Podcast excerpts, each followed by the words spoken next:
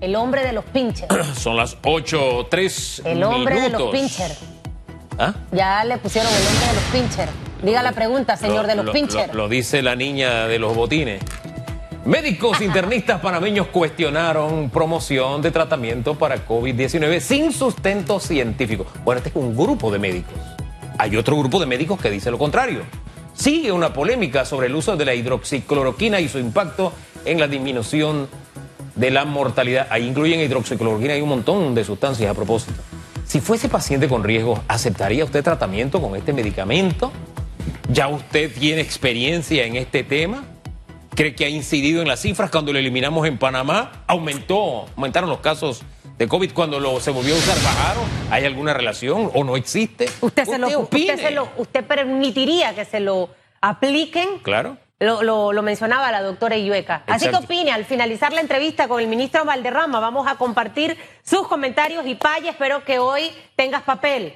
Augusto Valderrama, ministro, ¿cómo está? Buenos días.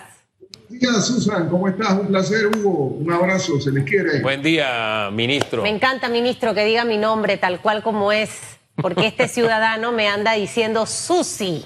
Así es. Susi. Susi. No, así no. Pero en fin, señor ministro, oiga, eh, eh, ¿sabe qué tengo en la mente y en el corazón el descarte de unos tomates en Merca, Panamá? Eh, ¿Cómo andamos en el tema de la producción y qué medidas se están tomando para que ante un momento de necesidad, aquellos que están necesitando poner el arroz nuestro de cada día, vean cómo se desperdicia o se bota el tomate, señor ministro? Sí, eh, buenos días, Hugo. Un saludo a toda la teleaudiencia. Un placer estar con ustedes. Sí, el gobierno nacional, a través de Panamá Solidario, ha hecho una labor verdaderamente importante en apoyo del sector agropecuario panameño.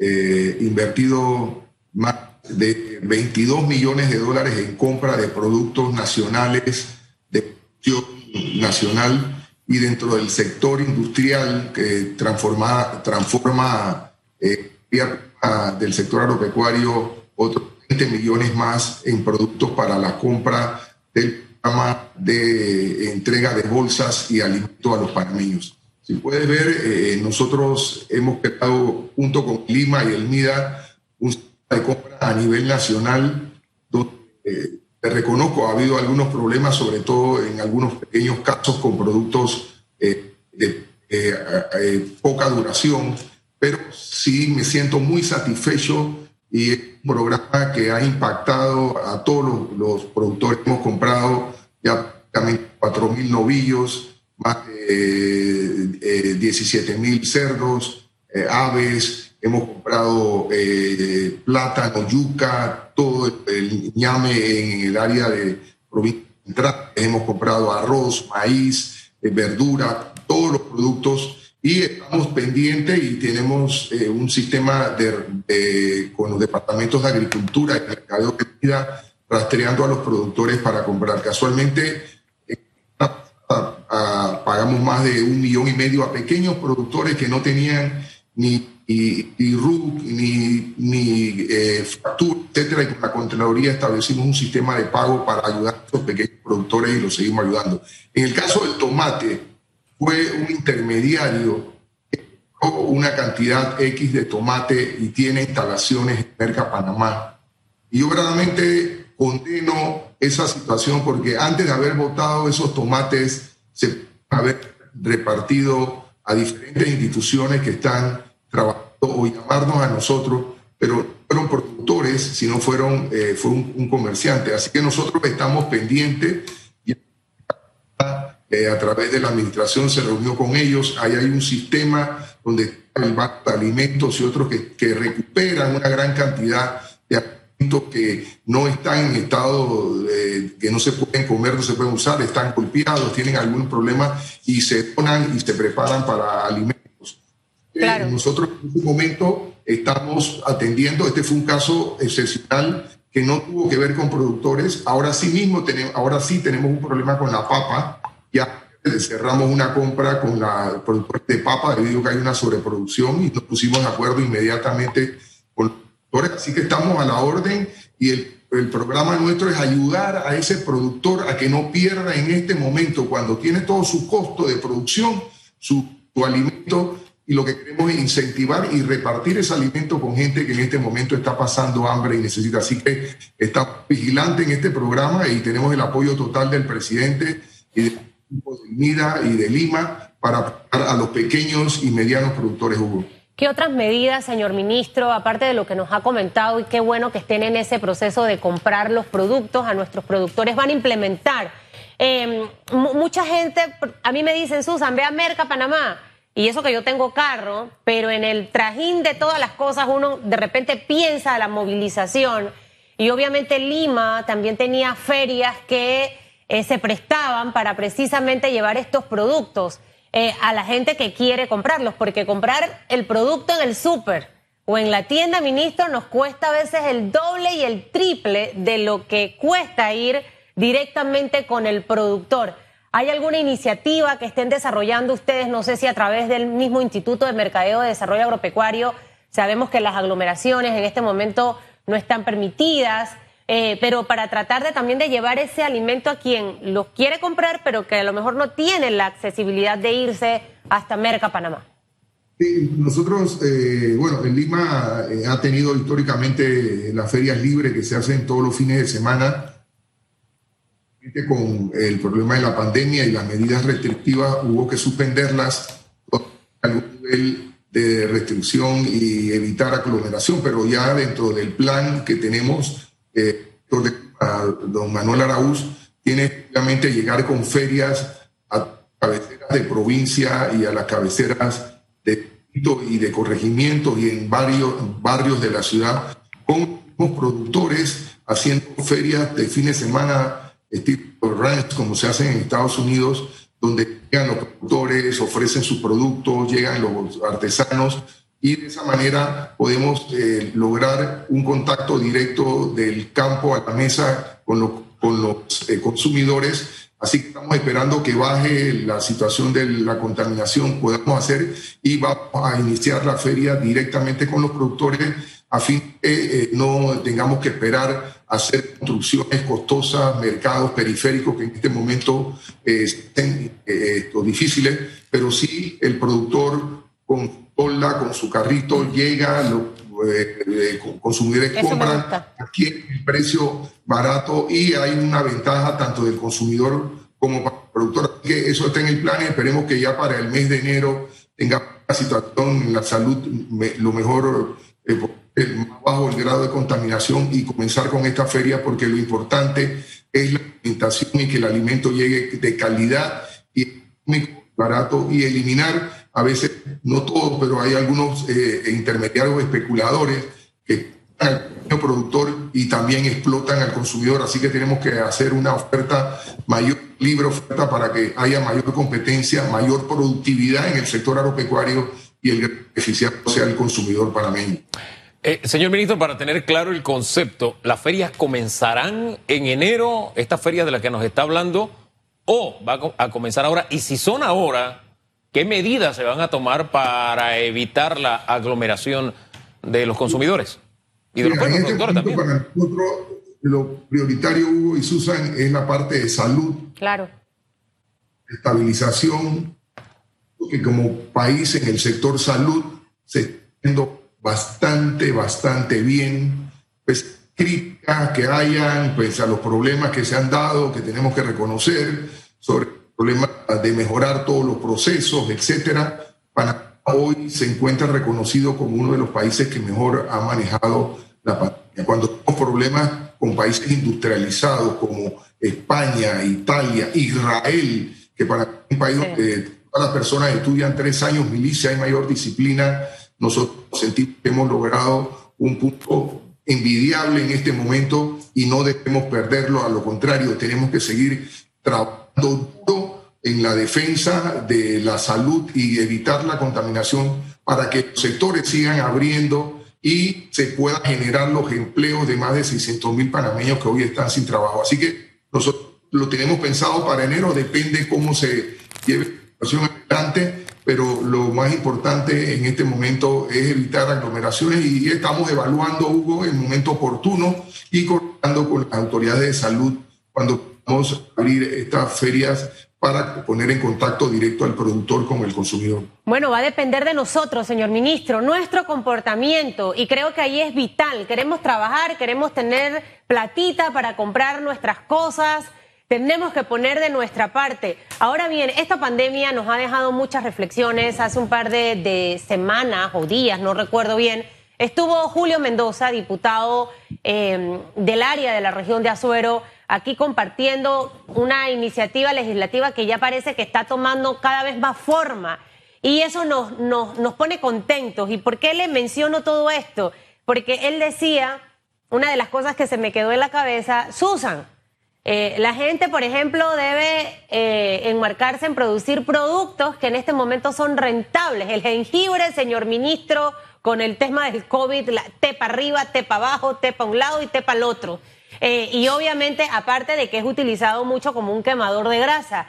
Le menciono esto porque creo que hay una coyuntura importante, tanto para los que abandonaron el agro regresen, o los que en este momento están interesados en hacer algo porque perdí mi trabajo, eh, ¿cómo me puedo replantear? El sector agropecuario, señor ministro, y más en nuestro país, tiene un potencial muy grande y quisiera que usted nos hablara eh, eh, de, esa visión que debemos tener como panameños.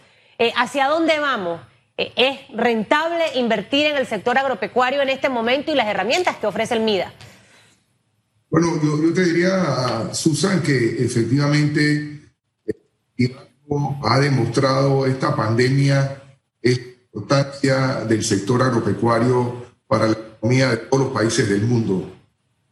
Nosotros como país nos hemos debatido en dos corrientes. Corriente nacionalista que ha señalado que tenemos que tener soberanía agroalimentaria, producir nacional, promover el, sector agropecuario, la industria nacional, la generación de empleo, y a un sector que se ha apoyado en la apertura económica, que es producir solamente lo que somos eficientes y en lo que no seamos eficientes, importarlos, sea sea, no importa el impacto económico negativo que se produzca en el país. Y, nosotros hemos visto cómo en los últimos años en el mundo se impuso la apertura y la destrucción de los sectores productivos, industriales y agropecuarios. Hicimos siempre esa posición porque hay productos sensitivos en los países y sobre todo en los otros países del mundo donde tenemos una alta eh, tasa de pobreza y de extrema pobreza en las áreas rurales y donde más del 80% del PIB está solamente en la ciudad de Panamá y Colón y el resto del país eh, solamente tiene el 20%, lo que crea toda una serie de desigualdades de, eh, que han eh, notado bruscamente ahora y se han desnudado a nivel mundial en esta pandemia. es, un factor importante y que desarrollarse y estoy totalmente de acuerdo con lo que tú planteas que tiene un futuro importante. No tenido en esta pandemia, ha dado empleos, estamos exportando a pesar de la pandemia y hoy tenemos mucho más hectáreas sembradas que la, el año pasado en arroz y en otro. El gobierno tiene que tener una política de apoyo al sector agropecuario, de impulsar el sector en la producción de los los, productos sensitivos y aquellos que tenemos rentabilidad, mover la productividad. Si hay seguridad y yo no voy a traer importaciones como Estado en medio de destruir mi sector, eh, va a tomar confianza, va a invertir, va a superar los, los baches que tenemos en tecnología y desarrollo y este sector tiene gran potencialidad porque tenemos tierra, tenemos agua, solo hay que hacerlo de manera bien sostenible, Susan. Eh, señor ministro, nosotros hemos permanentemente en este, este tiempo de pandemia destacado aspectos eh, en los que como país lo hemos hecho bien o medianamente bien y hemos estado atentos en aquellas áreas donde tenemos que corregir porque evidentemente lo hemos estado haciendo mal. Y creo que debemos tener como país esa madurez, esa madurez porque siempre he hecho el ejercicio. Y gracias a Dios es solamente un ejercicio mental. Yo he hecho el ejercicio de si la pandemia hubiese llegado un año antes, Wow, qué difícil habría sido poner el plato de arroz diario a los panameños. Eh, y, que gracias a Dios algunas medidas se tomaron desde el inicio de esta administración, que fue lo que permitió precisamente que el arroz nuestro de cada día estuviera disponible en estos tiempos difíciles. Y hacemos énfasis en ese aspecto, porque hay cosas que, insisto, los panameños hemos hecho bien o por lo menos estamos intentando mejorar. Y eso, eso tenemos que reconocernos en el sector agropecuario, señor ministro. Esa ha sido la clave que nos permitió, durante tiempo en que no podía entrar alimento en el país, por lo menos tener segura la comida, señor ministro. Y ese es un paso muy, pero muy importante que hemos dado como país, eh, señor ministro. Sí, eh, Hugo, eh, toda la razón. El, sector agropecuario eh, hace dos, cinco años atrás, diez años atrás, venía bien golpeado. en la administración del presidente Varela, el cierre de calles, los productores con su ganado, con sus caballos en las calles cerrando, pidiendo eh, a una UPSA que había sido una autopista de las importaciones en contra del sector. Aquí se abrieron a estas empresas sin cumplir con la normativa eh, establece la inspección riesgo país para el peligro fito y sanitario de los países. abrieron plantas eh, de adepto y, sin importarle el daño que se le causaba a los productores panameños. el Estado se en un competidor de los productores trayendo arroz y trayéndolo en el momento que se cosechaba para beneficiar a unos pocos y que a muchos productores. Igual se abrió en cebolla, se bajaron los aranceles de la leche, del queso, mozzarella, más allá de lo permitido por los tratados para importar de leche, que quebraron a muchos productores y crearon un hambre y, de confianza en el sector agropecuario. Y en la campaña política por primera vez en la historia de la República, el tema del sector agropecuario se convirtió en el tema fundamental y básico del debate. Y en debate de Volcán, recordemos los planteamientos de los partidos políticos donde se, en la necesidad de apoyar el sector agropecuario, pero el sector agropecuario veía en el presidente Cortizo una persona que tenía la confianza del sector y así lo ha demostrado en este año de gobierno hemos hecho más que lo que se ha hecho en más de 15 años y poniendo orden, transparencia, acabando la corrupción y el relajo que había dentro del sector agropecuario.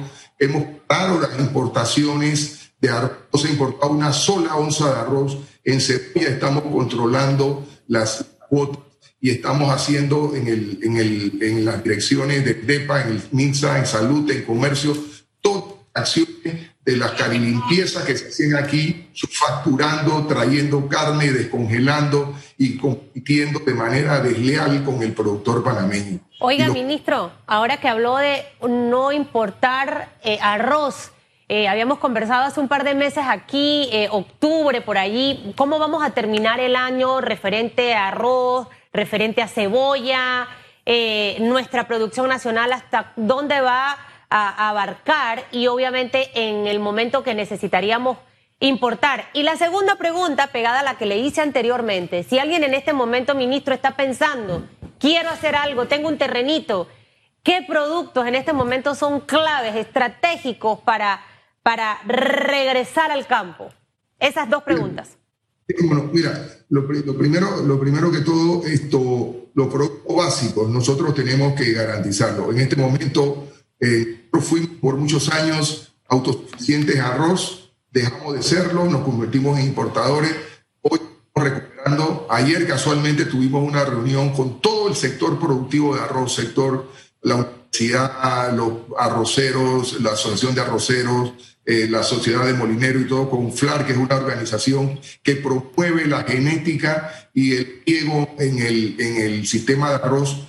Nos tenemos 107 quintales por hectárea. Si metemos algunos sistemas de nivelación por láser y a otros sistemas podemos llegar a 120, 130 con mejoramiento de semilla. Y si vamos a riego podemos llegar a 200 quintales por hectárea, que es lo que llamamos productividad. Y van a establecer sus oficinas en Panamá Vamos a desarrollar un programa agresivo para hacer del sector arrocero un, sector importante. Ese sector tiene futuro y podemos exportar arroz. Y también con el Instituto Interamericano de Ciencias el, el ICA, estamos invirtiendo también en un programa de escuelas de arroz. Hoy ya tenemos, teníamos 1.200 hectáreas. Cultura económica y las importaciones eliminaron 800 hectáreas de producción, dejando más de 200 eh, personas sin empleo. Hoy estamos recuperando eso. Eh, hacemos ahora mismo la mitad de la producción nacional de 50 mil, estamos abasteciendo 25 mil, pero cada año vemos con gran eh, satisfacción el incremento del viaje de cebolla en el área de tierras altas, en el área de Natal y provincias centrales, eran básicos frijoles. Nosotros tenemos que comer más frijoles, estamos importando lentejas cuando el frijol chiricano y el poto podemos producirlo en Panamá y ser una fuente de, de generación de empleo. Mira que en el programa Panamá Solidario estamos comprando el aceite de palmas aceitera de Basa, una empresa que estaba al punto de la quiebra por las importaciones de aceite de Tailandia. Hemos dado casi 6 millones de dólares en aceite y yo siento con satisfacción como de 50, 70 camiones nos mandaron el video, nos mandado cartas de la gente feliz porque se reactivó la empresa y ese dinero que estamos comprando de aceite fabricado en Panamá ha generado un empleo tremendo en el área de Puerto Armuelle. Y también sentimos con satisfacción que en la semana pasada exportamos más de 39 contenedores de banano a Hong Kong, China, Europa y Estados Unidos eh, de piña y otras empresas y estamos generando empleo y divisa. También exportamos el primer contenedor de papaya a Canadá, ya estamos por, con, eh, más de siete contenedores de papaya a Estados Unidos. Y posibilidades siempre y cuando Hugo y Susan y panameños lo hagamos con seriedad, con transparencia y tengamos un gobierno y un ministerio que facilite y sea promotor del desarrollo y que sea para servirse y, cuestionar y pedir a los productores, sino facilitar y que ellos sean los productores de este crecimiento que yo lo veo muy positivo en el sector agropecuario. Hombre, señor ministro, esa es una prueba de que cuando un gobierno crea las condiciones, la gente del campo que se atreve, lo hace. Y, bien por eso, por eso digo el ganchito a Panamá como país en esta, en esta nueva etapa y tenemos la enseñanza con lo que hemos vivido en la pandemia. Pero una de las preocupaciones permanentes ha sido, ministro, el pago a los productores y precisamente desde Boquete nos dicen de todos esos millones de compras que se le ha hecho a los productores, ¿cuánto se le ha pagado? ¿Cuánto se le está adeudando? Y añadir, por favor, dos en una, eh, el tema de Navidad, ¿cómo vamos con el tema de el pernil del cerdito para, para, Navidad, señor ministro? Bueno, mira, e-, este año el, proceso eh, de pago se ha acelerado. Gobierno con deuda por más de mil millones de dólares tuvimos que pagar más de 40 millones a los productores que se debían. Eh, en el presupuesto no se había contemplado el pago del incentivo del 750, un ruido sobre eso, y el problema hubo en el caso del 750 es que los productores se les quitó en el gobierno anterior los 750, ellos tenían 24, 50 de los molinos, se les paga ahora 17 para que el gobierno en le pague los 7.50 porque se subsidió, el arroz fue a los, a los consumidores y no a los productores. Y doloroso son los productores los que han tenido que pagar ese costo de subsidio a los consumidores. Entonces, nosotros hemos conseguido, eh, hay una partida de 27 millones adicional que nos permitió pagar hasta el mes de, agosto. Ya hay 29 millones de dólares adicionales para terminar de pagar eh, eh, los, subsidios de arroz, maíz, leche, ley 107 y, ley 25 hasta diciembre. Y ya conseguimos con el señor presidente y el ministro Alexander dándole a entender que esos fondos tienen que estar en el presupuesto, ya los 80 millones en el presupuesto del próximo año para pagar esos activos. Y en el caso de Panamá Solidario, estamos pagando a tiempo. Hubo un problema con los pequeños productores que no tenían RUT y factura. Y a la Contraloría queremos agradecerle al señor Contralor las gestiones que hizo al director de la DGI, al director del seguro, que logró un mecanismo y en esta semana pasó y esta estamos pagando un millón y medio, 80, 90, 200, 300, 500 mil dólares a estos productores. El día viernes se entregaron más de 300 mil dólares a productores en Chiriquí y provincia de Herrera y Los Santos. El día sábado se pagó más de 600 balboas a pequeños productores del Plan Panamá Solidario. Oye, y, el, pernil, el pernil, háblenos ahí del jamoncito, ¿cómo va eso? El, pernil vamos a estar y lo vamos a, distribuir dentro del programa Panamá Agro Solidario. Con de, las de las eh, el, contagio, la, eh, evitar las aglomeraciones, eh, modificando el programa y vamos entonces a, hacer el gobierno el esfuerzo y ha destinado los fondos para que el problema del el cerdo se distribuya a, través del programa Panamá Solidario y que llegue realmente a, los sectores más necesitados de este país. Bueno, o sea, que se van a llevárselo a la casa. ¿Cómo, cómo va a ser esa dinámica? Disculpe que me quiera, me quiera, no sé si me quiero adelantar o si ya lo tienen listo. Dentro del programa Panamá Solidario, correcto, eh, eh, se va a llevar entonces a los sectores más necesitados a su casa eh, con la bolsa de comida en el mes de diciembre para evitar aglomeraciones. Entonces, el, cerdo que se distribuía en el clima a través de el programa de Navidad este año por la pandemia se va a incluir dentro del programa Panamá Solidario y se va a llevar a los sectores eh, más necesitados a los cuales se les está es decir, que no se va a vender, este año no va a haber venta de jamón, para entender. Este no va a haber venta de jamón, se va a distribuir porque sabemos la situación difícil con qué está pasando los partidos ante la pandemia, la falta de recursos. Así que el, el, producto se va a distribuir gratuitamente este año. Pero una pregunta, ministro, eh, porque me quedé con, con el, lo escuchaba. Y obviamente el, este jamón le, llegaría a los que están eh, inscritos o bajo el paraguas de el bono solidario, más no a los que no están en este programa. Eh, lo, que está en el bono solidario y hay una, una eh, este año tenemos 500 mil piezas para incluir a, otros sectores que no estén en el programa del bono solidario. Ah, ¿Cuánto en total, cuánto, cuántos jamones en total se van a distribuir, señor ministro? ¿Y de, cuántas libras sería el, jamón? Más de mil. El Lima está coordinando en este momento, casualmente esta semana está cerrando, pero entre eh, eh, jamones y piernas de, y partes de cerdo se va a incluir más de 1.200.000 unidades. Sí. sí, lo que pasa es que yo estaba sacando aquí la cuenta, casi el, programa de Panamá Solidario, el bono, le, llega a casi, cuidado que bueno, no, sabemos qué ocurra de aquí a diciembre y sumado los 500...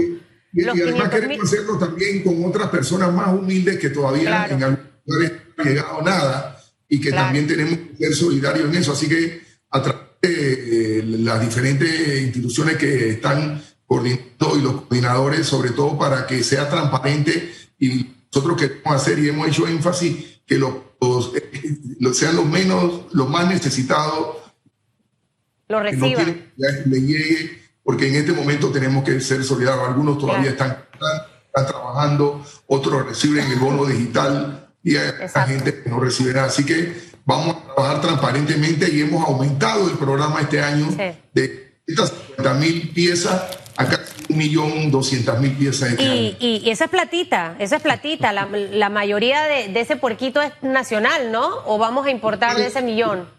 Totalmente nacional. Y se van a repartir 200 mil piezas más de productos avícolas y jamones de otros productos sustitutos panameños apoyando a la industria Pavipollo, pavipollo, el famoso pavipollo. O sea que va a haber pavipollo y jamón. Y jamón y pierna y, retazos de cerdo. Wow. Y, producto de cerdo, correcto. Y, y jamones de pollo también. Bolitas Así. Ministro, usted va a tener que regresar porque este tema, este créame, el del final, esto ya está el teléfono que explota. Para explicar un poco eso y también la mecánica de cómo obviamente se va a dar toda esta entrega y profundizar un poquito. Me quedo con producción de arroz, aceite de palma. Mire, los que quieran tienen platita. Metan ahí. Metan ahí cebolla, legumbres, papas, frijoles, poroto, yuca, ñame. ¿Sabe qué, Bueno, ministro? bueno. Haga, haga, llévese esta tarea, ya, ya voy a terminar, llévese esta tarea. Sería bueno eh, eh, hacer un poquito de docencia, probablemente con algún nutricionista en el MIDA, el beneficio del frijol chiricano versus el beneficio de la lenteja, hablando en propiedades nutritivas y hablando de impacto económico. Eh, tratar de, de- de- así como en Chiriquí somos tan regionalistas, eh, empecemos a consumir lo nuestro, el poroto igual.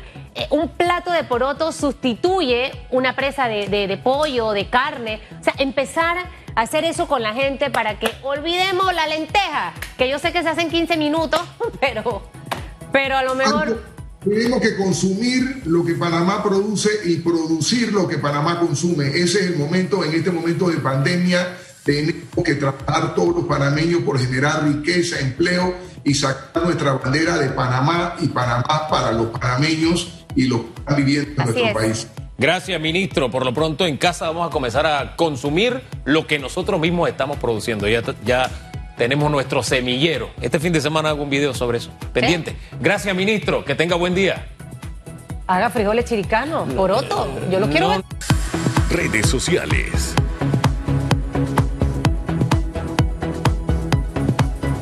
Es fácil, cocinar es fácil, sembrar eso es un arte. Quiero verlo 834, vamos con respuestas. Hidroxicloroquina, usarla o no, hay un debate. Grupos de médicos especialistas dicen que no, grupos de médicos especialistas dicen que sí. Aquí hay algunas de sus respuestas. Eh, decía mi abuela, dice Paye Cobo, como decía mi abuela, cuando me iba a dar uno de los eh, mejume- mejúmenes, dice él, ancestrales familiares, abre la boca y traga. Jamás te daría algo que yo no hubiera probado primero. Dice que está reciclando papel y ahí le manda la caricatura. Susi. Gracias, Paye. Gracias, Paye. Conectado en el Instagram para que usted sepa, Paye. Cobos. Qué bueno, Paye. Rolando Coparropa, si estuviese en estado de riesgo, ni Dios lo permita, me, somet- me someterla a lo que digan los expertos, especialmente mi doctor de confianza. Me sometería, dice acá, creo. Debería ser. Me sometería, sí, debe Debería ser. ser. Sí, exactamente. Oiga. Avance, Famanía. Este, sí, oiga, acá hay otros puntos de vista que no son muy publicables, porque aquí hay mucho de pasión y de ideología también eh, en este tema de la hidroxicloroquina.